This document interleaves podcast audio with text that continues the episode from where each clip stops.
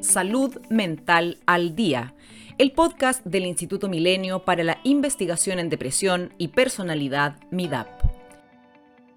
Mindfulness o atención plena se entiende como la capacidad para prestar atención a la experiencia del momento presente con una actitud que incluye la amabilidad y la suspensión de juicios. En las últimas décadas su práctica ha sido incorporada al mundo de la salud física y mental con el objetivo de desarrollar nuevas formas de relación con las experiencias difíciles. Sobre este tema conversaremos hoy con el investigador adjunto de MIDAP, Sebastián Medeiros, quien es psiquiatra, instructor de mindfulness y se desempeña en ambas áreas en el Centro Médico San Joaquín de la Red Salud UC Christus y en el Centro Mindfulness y Medicina. También es profesor de la Escuela de Psicología de la Universidad Católica y es el docente del curso Mindfulness, Ciencia y Salud que MIDAP impartirá durante el mes de abril. Sebastián, bienvenido, muchas gracias por estar con nosotras y nosotros aquí en Salud Mental al Día. ¿Cómo estás? Muy bien, hola Carolina. Muchas gracias por eh, invitarme a este espacio para conversar. Sí, bueno, hoy día vamos a estar conversando sobre mindfulness. Esto a propósito Em, de que en abril vas a dictar el curso Mindfulness, Ciencia y Salud. De eso vamos a conversar pronto, pero lo primero y con lo que quiero comenzar es preguntándote qué es el mindfulness, porque es una, una palabra, un concepto que hemos venido ya, ya escuchando hace algunos años. ¿Qué es? Sí, mira, es una palabra, bueno, en inglés, ¿no es cierto? Que em, suele traducirse al castellano como atención plena, eh, también como conciencia plena, y, se refiere a, la capacidad que todos tenemos eh, de dos cosas, prestar atención o darnos cuenta de lo que está pasando en, el momento presente, ahora, eh, darnos cuenta de cómo están las sensaciones en el cuerpo, qué está pasando en la mente, la emoción de este momento. Entonces, un lado que, tiene que ver con, con, eso, darse cuenta, ¿no? ser consciente de lo que está pasando ahora. Y esto va acompañado de una cualidad, una actitud que, que, que tiene que ver con suspender juicios, como con cierta amabilidad. Entonces, eh, es como una de las definiciones que más se utilizan es eh, prestar atención a la experiencia del momento presente sin juicio. ahí, ahí, se combinan estas dos cualidades. Una quizá más cognitiva, de esto está ocurriendo, y la otra más como de eh, acogida o de amabilidad frente a la experiencia y en particular cuando la experiencia que estamos teniendo es difícil. Y ahí vamos a hablar más adelante eh, de qué manera esa, ese atender experiencias que son más difíciles, sensaciones en el cuerpo, emociones, pensamientos. Ese cambio en la forma como nos relacionamos con la experiencia difícil va a ser fundamental para la aplicación de mindfulness en contextos de, de salud. Bueno, probablemente esta es una pregunta que, que las personas se, se hacen mucho. ¿Qué tiene que ver el mindfulness o cómo se relaciona con la meditación? ¿Son lo mismo? Una se puede usar en la otra? ¿Son dos conceptos nada que ver? Ya, buenísima pregunta, sí. Entonces, mindfulness, lo que hablamos un ratito, es, puede ser un rasgo, algo que todos tenemos, y eso depende de distintos factores, de la crianza probablemente, este, como cuán presente estoy con la experiencia, cómo me relaciono en cuanto a juicio. Entonces, puede ser un rasgo que todos tenemos. También puede ser descrito como un estado. Estoy ahora en un estado mindfulness donde estoy prestando atención.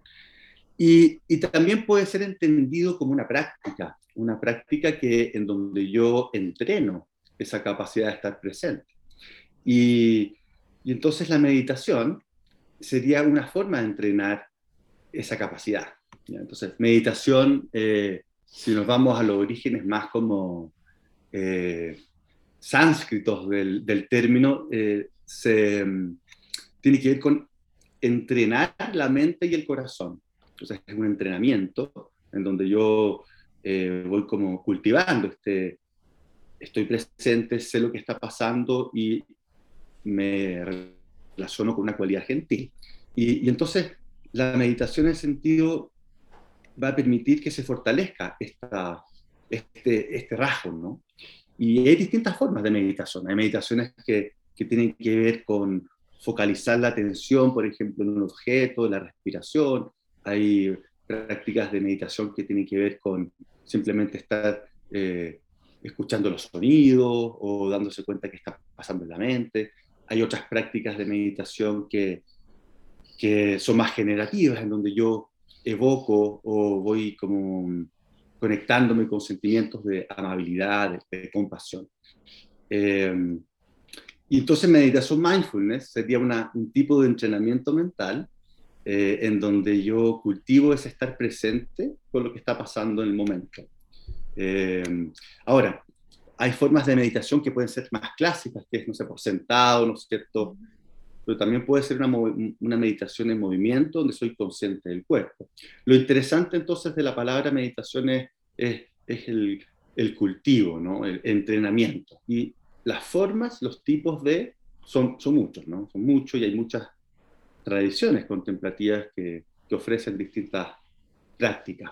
Cuando comenzaste comentando que era el mindfulness, hablaste de amabilidad, ahora hablamos también de la unión mente-corazón, y eso quizás para muchas personas suena muy poco científico. Sin embargo, el mindfulness tiene un respaldo científico. Bueno, eso, es interesante porque sin duda que en esa época, nosotros en los 70, eh, ya estaba habiendo un, un, interés, quizás incluso antes, ¿no? de gente que iba a India, que iba a Oriente y traía algunas cosas, eh, algunos maestros orientales que llegaban a Occidente, ¿no? Y, y en ese entonces, sí, pues, sonaba raro, ¿no? y también muchas veces venía adornado con túnicas y con, con muchos colores y a veces también un componente más, más bien devocional o, o, religioso. Entonces lo que fue pasando, y esto fue a finales del año, a finales de la década de los 70, principios de los 80, es que eh, una serie como de eh, a ver, biólogo, estoy pensando específicamente en una persona, que es John Kabat-Zinn, que era un biólogo que trabajaba en la Universidad de Massachusetts, y él dijo, él era un practicante de meditación de la tradición Zen, budismo japonés, y él era un biólogo que trabajaba en un hospital. Y entonces él decía, mira, están, están ocurriendo estas cosas, y está, empieza a haber un interés, y, él mismo tenía años de experiencia y él daba cuenta cómo la práctica le ayudaba a conocer su mente, a conocer más su cuerpo, sus emociones, a, a calmar, a regular. Y dijo, qué interesante sería poder llevar estas enseñanzas a un hospital, donde por definición la gente lo está pasando mal, ¿cierto? Y estamos hablando de, de esa década, eh, en donde ya el tema del estrés eh, empezaba ya a ser algo más estudiado y, se empezaba como a dimensionar los efectos negativos del estrés crónico. Entonces dijo, qué interesante sería poder eh, incorporar prácticas milenarias que en su origen se desarrollaron justamente para, para que las personas tuvieran un método para aliviar ciertos sufrimientos. Entonces, qué interesante sería llevar esto a un contexto clínico, médico, con personas que están sufriendo de enfermedades, situaciones complejas. Y, y, entonces él siendo biólogo dijo, bueno, si hacemos, si hacemos esto, hagámoslo a, la, a la manera científica y empecemos a estudiar cuáles son los efectos. Y entonces eh, empezó de manera muy como quizá más artesanal al principio hacer algunas mediciones, sobre todo en personas que tenían eh, dolor crónico, por ejemplo, y empezó a través de estudios muy simples de cuestionario a, ver que sí, había algo que cambiaba en cuanto a, a la forma como ellos, como la enfermedad les afectaba o, cuán, o cuánta angustia se asociaba. Y, y, eso entonces empezó a agarrar mucho, mucha fuerza y, en los últimos 30 años, yo te diría, ha habido un, un incremento exponencial de estudios científicos que van a medir, a buscar correlatos de eh, qué pasa cuando uno entrena eh, esta mente, este corazón, esta cualidad de estar presente, qué pasa a nivel psicológico, qué pasa a nivel fisiológico, qué pasa a nivel cerebral. ¿no? Eso es bien interesante, muchos estudios que muestran cambios en zonas del cerebro, en, en, eh, en, redes del cerebro que tienen que ver con regulación emocional, por ejemplo, y, y que cambia a nivel incluso celular y la expresión de, de ciertos genes. Entonces, ha habido una, un aumento bastante impresionante de estudios contemplativos, ese es el, el paraguas que, que cubre ¿no? Cuál es el efecto de las distintas prácticas en salud, en biología, en funcionamiento cerebral, funcionamiento interpersonal. Entonces, claro, esa apuesta inicial eh, justamente le dio ese, ese sello científico que ha permitido, creo yo, en cierta medida que muchos de los programas que incluyen mindfulness vayan integrándose en eh, protocolos de salud mental, en protocolos de en indicaciones dentro del mundo médico, en lo que se ha llamado como la medicina integrativa o la medicina cuerpo-mente.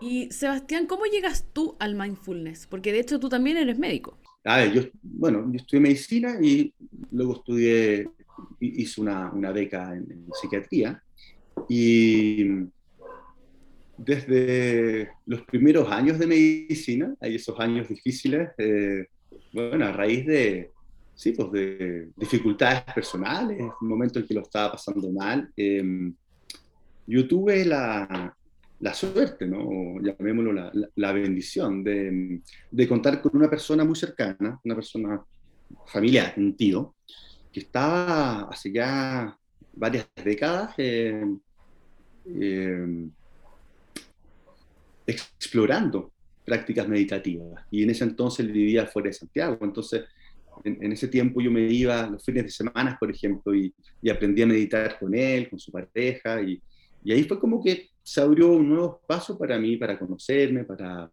cuidarme.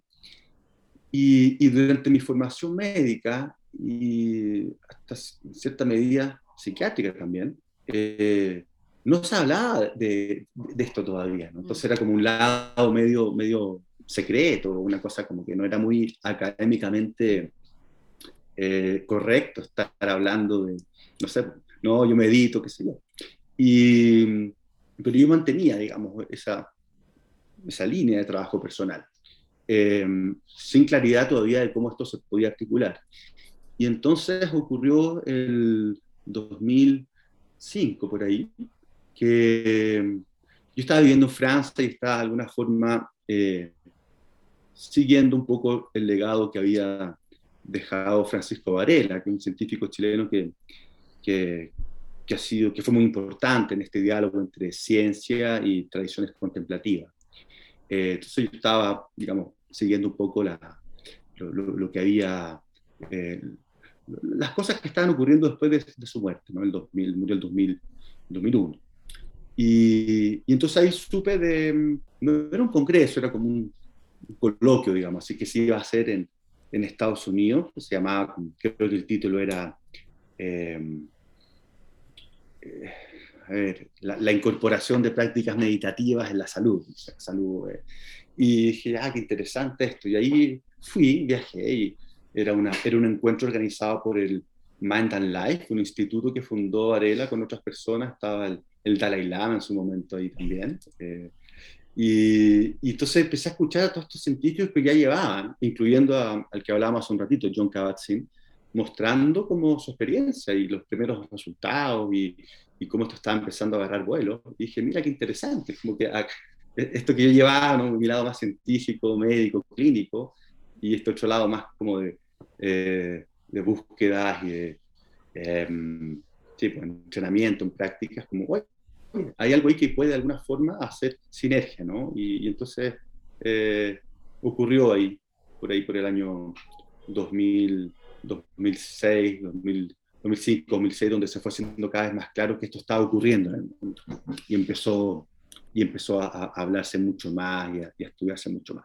Entonces, en ese momento, un año después, yo me formé como instructor de, de un programa que incluye eh, el enseñar la práctica mindfulness para eh, a poblaciones clínicas, también poblaciones sanas, y, y, y un, programa, un, programa que se llama eh, Reducción de Estrés basado en mindfulness, donde durante ocho semanas se, se entrena, ¿no es cierto?, y se practica justamente para conocer mejor cómo funciona la mente, eh, el cuerpo, las emociones frente a desafíos, y la medida en que uno es más consciente de los patrones habituales que nos hacen atascarnos en estrés, entonces uno puede, uno tiene opciones, ¿no? uno tiene opciones en cuanto a perspectiva, en cuanto a, no batallar contra la experiencia, en cuanto a no alimentar más la mente que está agregándole, eh, no sé, pues, eh, cuestionamientos, dudas, anticipación, rumiación. Entonces, y, y, por ahí me he situado.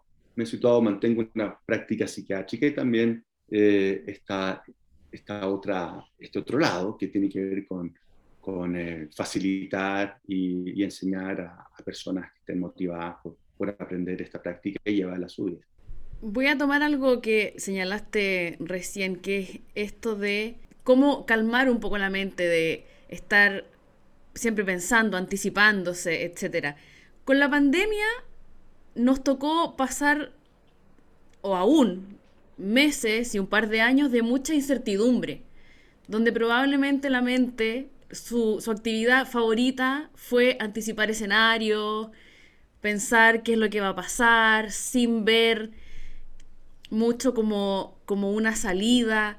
¿Cómo, ¿Cómo funciona la mente en esos momentos y cómo esta, estas prácticas pueden ir ayudándonos pensando que todavía la pandemia no se termina. Entonces, para las personas que no, que no están escuchando, eh, puede ser también como una pequeña luz por ahí, algo de donde empezar a, no sé, buscar alguna solución, algún apoyo. Sí, sí. Pues. Bueno, sí, por los últimos dos años han, ha habido un exceso de, de demandas, ¿no? Y demandas externas, eh, sí, pues, cambios, ¿no es cierto? también demandas internas, un poco en la línea de lo que tú dices, como de, de qué hago por la incertidumbre de lo que viene, me voy a contagiar, me voy a morir, se va a morir alguien, mucho miedo, ¿no? Mucho miedo, eh, también miedo que ha sido, que ha estado muy presente, ¿no es cierto? Como en, en, eh, la sociedad, ¿no? Entonces, eh, mira, la, la incertidumbre es como lo que más cuesta, lo que más le cuesta a la mente poder lidiar, ¿no? De, alguna forma nosotros queremos que las cosas sean de más o menos controladas, ¿no? Entonces, y, estos dos años han sido un maestro en, qué hacer con la incertidumbre, ¿no? De, la vida, de los cambios, del no sé qué va a pasar de aquí a un año más, o no sé qué va a pasar la próxima semana, dónde voy a estar. Eh, y y ahí la práctica meditativa en general, eh, tiene, ofrece distintas como estrategias, ¿no? Como quizá primero como empezar a familiarizarse con, con esa mente que frente a la incertidumbre va a crear escenario, eh, anticipando o imaginando, batallando, eh, ¿por qué esto? Eh, entonces esa mente, ¿no? Que, que va a tender a, a, perderse en el futuro, ¿no es cierto? O en no voy a poder, o en pensamientos negativos de cómo voy a lidiar con esto, una mente puede ser pesimista, ¿no es cierto? Em, entonces, la, práctica mindfulness, el, estar, el ser consciente de, de qué es lo que está haciendo la mente, puede ser un primer paso para reconocernos cuando estamos en esa actividad mental frente a esta incertidumbre que está es, pan, pan, de todos los días, ¿no? Entonces, y la medida en que yo, yo reconozco en qué, en qué está esa mente, ¿no? Tratando de controlar eh, o, o, muy pegoteada en escenarios catastróficos, ¿no es cierto? Eh, si me doy cuenta que estoy haciendo eso, de alguna forma puedo soltar y dejar de hacerlo, ¿no? O no alimentar tanto esa mente que por definición va a estar automáticamente haciéndolo.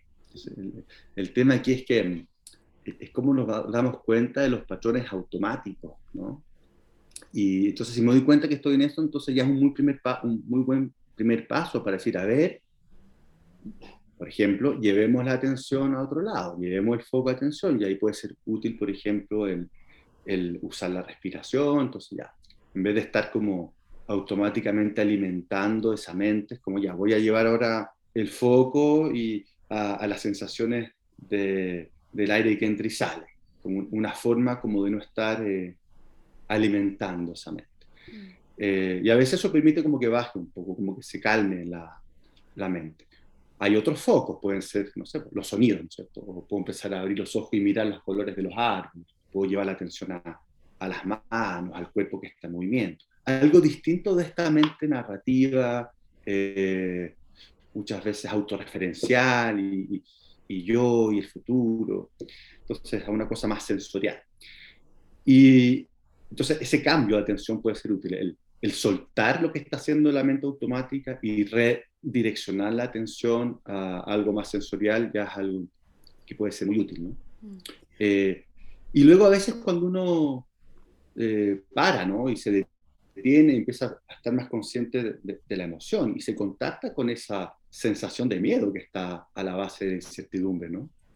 Eh, entonces, puede ser útil, claro, llevar la atención a otro foco, pero también puede ser interesante como también atender la sensación más cruda eh, corporal de incertidumbre, que a veces se siente, no sé, una cosa ahí en, el pecho, en el estómago. Entonces, eh, puedo entonces como ese miedo que hay de base, puedo empezar a, atenderlo, a cuidarlo con mi atención, esta atención que es amorosa, ¿no Entonces, no sé, pues de repente, te pongo un ejemplo, estoy caminando y empiezo a, imaginar, chute, y el próximo año, qué va a pasar con el colegio, la próxima semana, y de repente es como, ya, me focalizo en, los pasos, me focalizo en, en el aire, pero igual está el miedo, ¿no es cierto? Igual está el miedo ahí. Entonces ya, voy a dar un rato para aprender a estar con este miedo, darle espacio, acoger.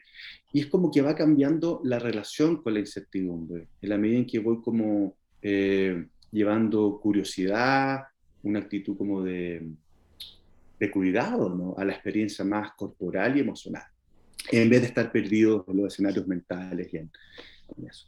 Entonces, en ese sentido, como que la práctica mindfulness puede puede ayudarnos a, a navegar por estos mares más, más inciertos. Seba, ¿y qué le pasa al cuerpo? ¿Qué le pasa a la mente cuando finalmente uno se sumerge en estos pensamientos y, y no sale y son constantes y como que empezamos a vivir un poco en ellos? ¿Qué es lo que pasa? En general los pensamientos en los que nos atascamos no son pensamientos maravillosos de felicidad, no sé, solamente tiene esta es una máquina como anticipación, ¿no? Entonces, habitualmente son pensamientos eh, amenazantes, ¿cierto? ¿Qué, va a pasar? O otro tipo de pensamientos podría ser como personas que tienen una tendencia más como de juicio a sí misma, ¿no es cierto? Crítica. En general son pensamientos que tienen un carácter como de, de amenaza. Entonces, eh, por ejemplo, estoy imaginando un escenario del futuro y lo que va a pasar y, me asusto. Entonces, hay, una, hay un cuento, estas, imágenes de, un, de un tipo que está pintando un tigre en, en una muralla, ¿no? Entonces le está pintando y, y, le, sé, los dientes, qué sé yo, la, el bigote, los pelos, y de repente lo mira, mira este, este tigre y, y se asusta, ¿no? se asusta. Como... Entonces muchas veces estamos en eso de manera automática. Entonces, ¿qué pasa cuando uno está eh, asustado o en pensamientos que son amenazantes? No es tan distinto que cuando, que, si hubiese un tigre allá afuera, ¿no? un tigre real. Entonces, eh, lo que ocurre ahí es que se gatilla el sistema de alarma de, de, estrés agudo, ¿no? ¿Y, ¿Y, qué significa eso? Bueno, no, sistema nervioso simpático se activa, ¿no es cierto? Estoy con, con eh, el corazón más acelerado, las manos sudorosas, las pupilas más abiertas, ¿no es cierto? Eh, algo más tenso, que es algo necesario, ¿no? Todos necesitamos eso frente a una amenaza, para salir arrancando. A nivel inmunológico, eso es interesante, a nivel inmunológico el cuerpo también se prepara para eventualmente eh, reparar una herida que nos haga el tigre, entonces se movilizan células eh, eh, del sistema inmune, eventualmente para reparar o, no sé, pues si hay alguna infección que entra con la mordida del tigre, estemos listos. Entonces hay una movilización del sistema inmune. Ahora, cuando ese mismo sistema está todo el rato activado, cuando estamos perdidos en una mente, eh, sin darnos cuenta. Una mente que está en pensamiento negativos, amenazantes, catastróficos, rumiativos del pasado. Esa, algo similar pasa, es como si estuviéramos expuestos constantemente a tigres, ¿no? Y, entonces lo que va pasando ahí es, bueno, el, toda la vía del estrés crónico, ¿no? Y entonces se empieza a desregular el sistema inmunológico, entramos en, en lo que hoy día se llama estados de microinflamación o de inflamación de bajo grado, como que estamos todo el rato así como... eh, y eso sabemos que va, haciendo un, va generando un deterioro en la salud en todos los sistemas, ¿no sé, el sistema eh, y, y, en salud mental va a ser en el sistema nervioso, en donde van a haber fenómenos de neuroinflamación y podemos finalmente, después de un estrés crónico, entrar en, en, en depresión, ¿no es cierto? Y, y, lo mismo con los distintos órganos que están activos todo el rato, eh, van a empezar a, a desregularse, ¿no? a funcionamientos desregulados. El sistema digestivo, por ejemplo, estamos constantemente bajo amenaza, entonces eh, cuando nosotros estamos bajo amenaza, el sistema digestivo se inhibe porque no vamos a estar digeriendo, tenemos que arrancar. ¿no? Entonces, estamos todo el rato en eso, se empiezan a producir alteraciones de la movilidad del sistema digestivo, del corazón, empiezan a haber taquicardias, ¿no es cierto? Si estamos todo el rato en estado de alerta, entonces en la noche, claro, vamos a seguir ahí alerta. Eh, y se produce eso, ¿no? Se empieza, se empieza a producir un, una, una, alteración de todos los sistemas del cuerpo. Y esto se manifiesta en enfermedades finalmente o en, o en eh, quiebres, no sé, psicológicos, quiebres, quiebres anímicos, por ejemplo. Mm. Entonces ahí mindfulness lo que nos va a hacer es darnos cuenta de, de estar ahí atascado, ¿no? Estar atascado en ese estado y eventualmente hacer algo distinto que nos, que nos, nos lleve más hacia un cuidado, hacia un...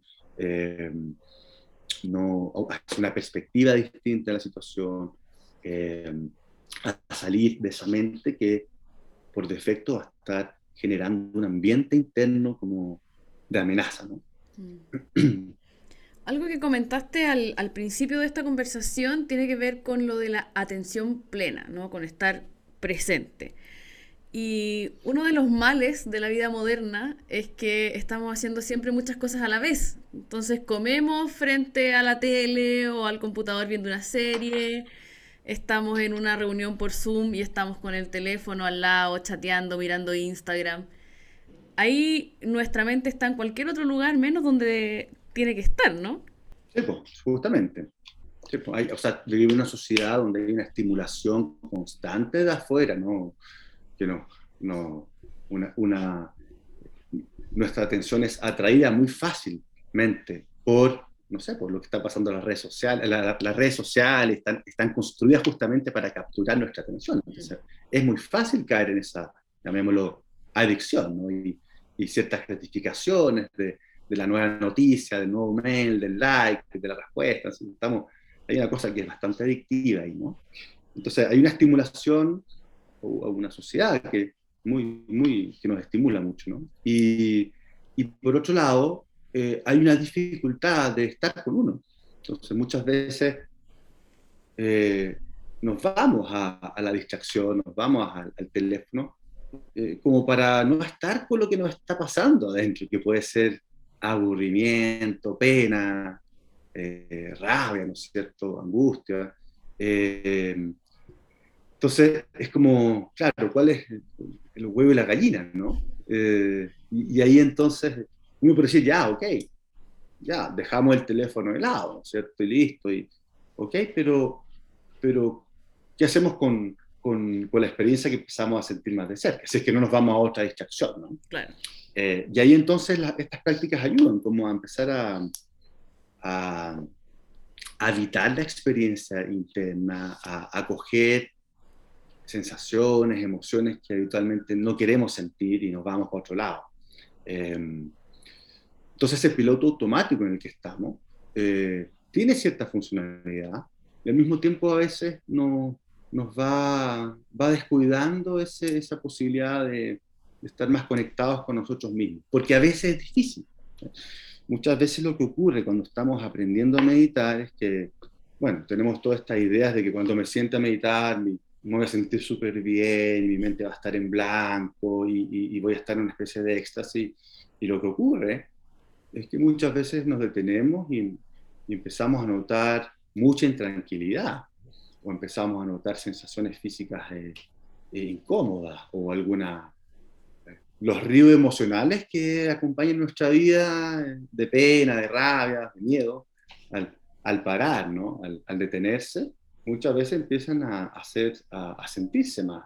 Entonces, eh, pero ¿cómo? Esta, estas prácticas meditativas no, no, me sirve de nada. Y, bueno, pero esa es, esa es nuestra experiencia, con eso nos vamos a encontrar.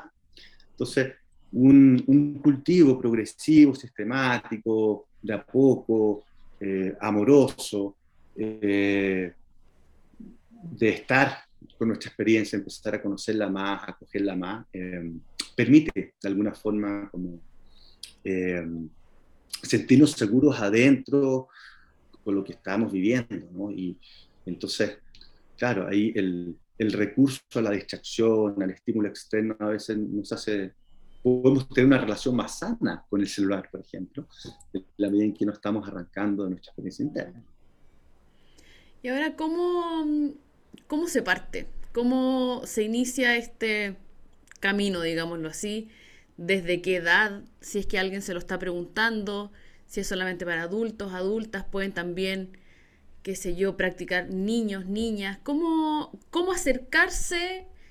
Eh, ¿Dónde buscar? En general, bueno, hoy en día hay una, una fuerte intención de incorporar estas prácticas en los más chicos. Eh, si bien esto inicialmente partió con adultos, ¿no es cierto? Eh, eh, hay todo un interés de, de incorporar este tipo de, de, prácticas, ¿no? Como dentro de lo que es el desarrollo de habilidades socioemocionales en los más chicos, desde desde edades tempranas. Los niños pueden aprender a, sentir su cuerpo, a ser más conscientes. Eh, entonces, hay una serie de programas eh, estructurados, que, no sé, un número determinado de sesiones que enseñan esto. Y, eso hay para niños, ¿no es cierto? Y también para adultos.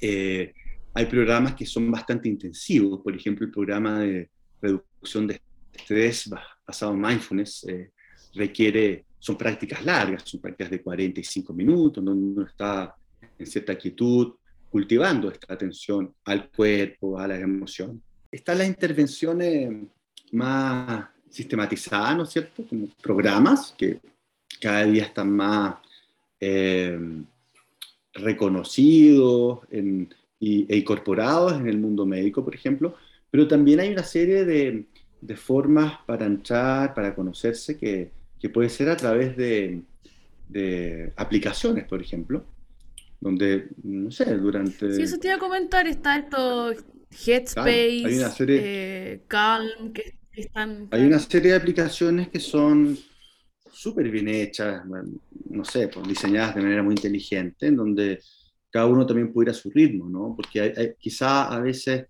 empezar a meditar eh, puede puede, puede ser útil eh, hacerlo de a poco, ¿no? Entonces de repente partir con 10 minutitos, incluso 5 minutitos en donde ya reconozco que ya, 5 minutos para parar, ¿no? Entonces ahí hay que ver bien cómo en qué está cada uno, eh, en qué está cada uno en cuanto a, a motivación, compromiso y también en qué está cada uno en cuanto a intensidad de la experiencia que está teniendo. Por ejemplo, si una persona está con mucha no sé, pues, en una crisis, ¿no es cierto? Y emocionalmente muy revuelto, eh, con emociones muy intensas. Entonces, o, una persona que ha tenido trauma, por ejemplo, eh, reciente o situaciones complejas, entonces el parar y estar, no sé, pues, en 40 minutos en una postura como en contacto con su experiencia puede ser demasiado intenso, entonces no, puede que no sea, puede que la persona lo pase muy mal, ¿cierto? Entonces, parte de lo que estamos haciendo en MIDAP es justamente eh, entender eh, en qué está cada persona de acuerdo a, su, a la situación actual, pero también a, a, sus capacidades eh,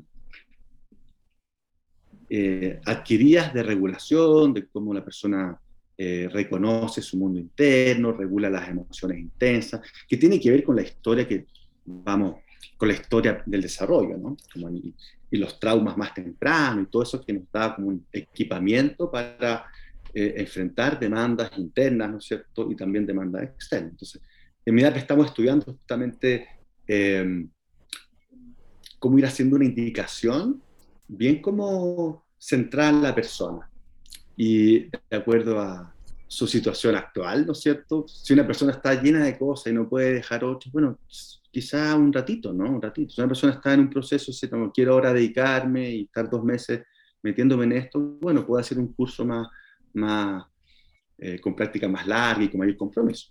Las aplicaciones son, a mí me parece que son una buena puerta de entrada. Como te decía, hay también harta instancia hoy día online de prácticas que se hacen eh, en vivo y alguien las guía. Eh, hay grabaciones. El problema de las aplicaciones y las grabaciones es que no, no va a haber un feedback. Entonces, si uno lo está pasando mal, entonces uno no puede, no va a haber una instrucción, digamos, o no va a haber una cosa más personalizada que diga, ah, mira, acá está bien lo que te pasó, es normal, quizá puedas intentar esto. Eh, se pierde eso, que a veces, que es muy rico, digamos, en el aprendizaje de esta práctica. Pero acá, cualquier persona puede, puede eh, sí, pues cualquier persona puede eh, cultivar estas habilidades, ¿no?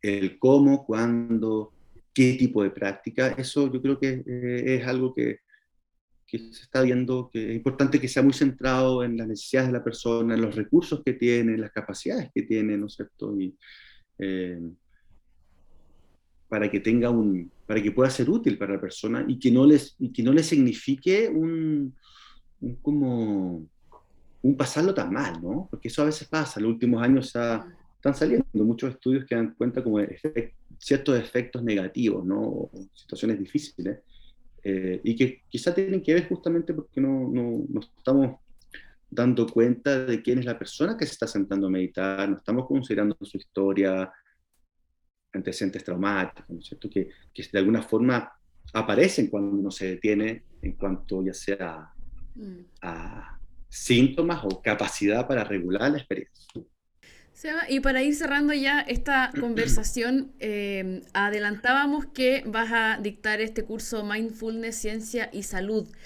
Cuéntanos un poco más a quién está dirigido, qué temas aborda. Bueno, entiendo ya, hoy día se cerraron las inscripciones, pero bueno, probablemente en el futuro haya nuevas versiones. Es un curso eh, introductorio en donde vamos a hacer un, un recorrido general quizá muchas de las cosas que hemos conversado vamos a entrar más en profundidad, entonces vamos a hablar un poco de, de la historia de definir mindfulness, vamos a hacer un poco de práctica meditativa, eh, vamos a hablar de la historia de lo que ha ocurriendo en los últimos años, cómo se, ha incorporando, cómo se ha ido incorporando esto en el mundo de la ciencia, de la medicina, de la psicoterapia.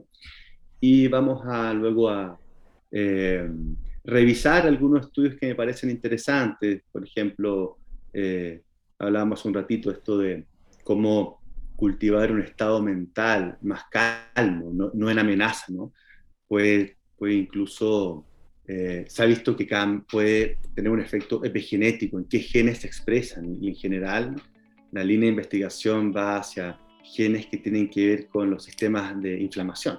Entonces hay algo ahí muy interesante. Entonces vamos, vamos a tocar algunos estudios como relevantes, también estudios relevantes en, en el mundo de las neurociencias, los cambios a nivel cerebral que se han produciendo y, y cuáles han sido las principales aplicaciones en medicina a través de las distintas eh, intervenciones, programas para reducción de estrés, para prevenir las depresiones. Y eso va a ser un, curso, digamos, creo que son seis horas donde vamos a estar haciendo una, viendo un panorama general y entrando a, revisar algunos estudios que puedan ser eh, eh, importantes, porque, porque han sido como hitos en, el desarrollo del campo eh, contemplativo. Bueno, Sebastián, muchísimas gracias por tu tiempo, por esta conversación. Ahí quedaron todas y todos invitados a conocer más, buscar información, tomar también los cursos que hace el instituto. Así que muchísimas gracias y bueno, seguramente pronto estaremos conversando sobre otros temas también. Gracias Carolina por, por este espacio y que les vaya muy bien a todos. Chao.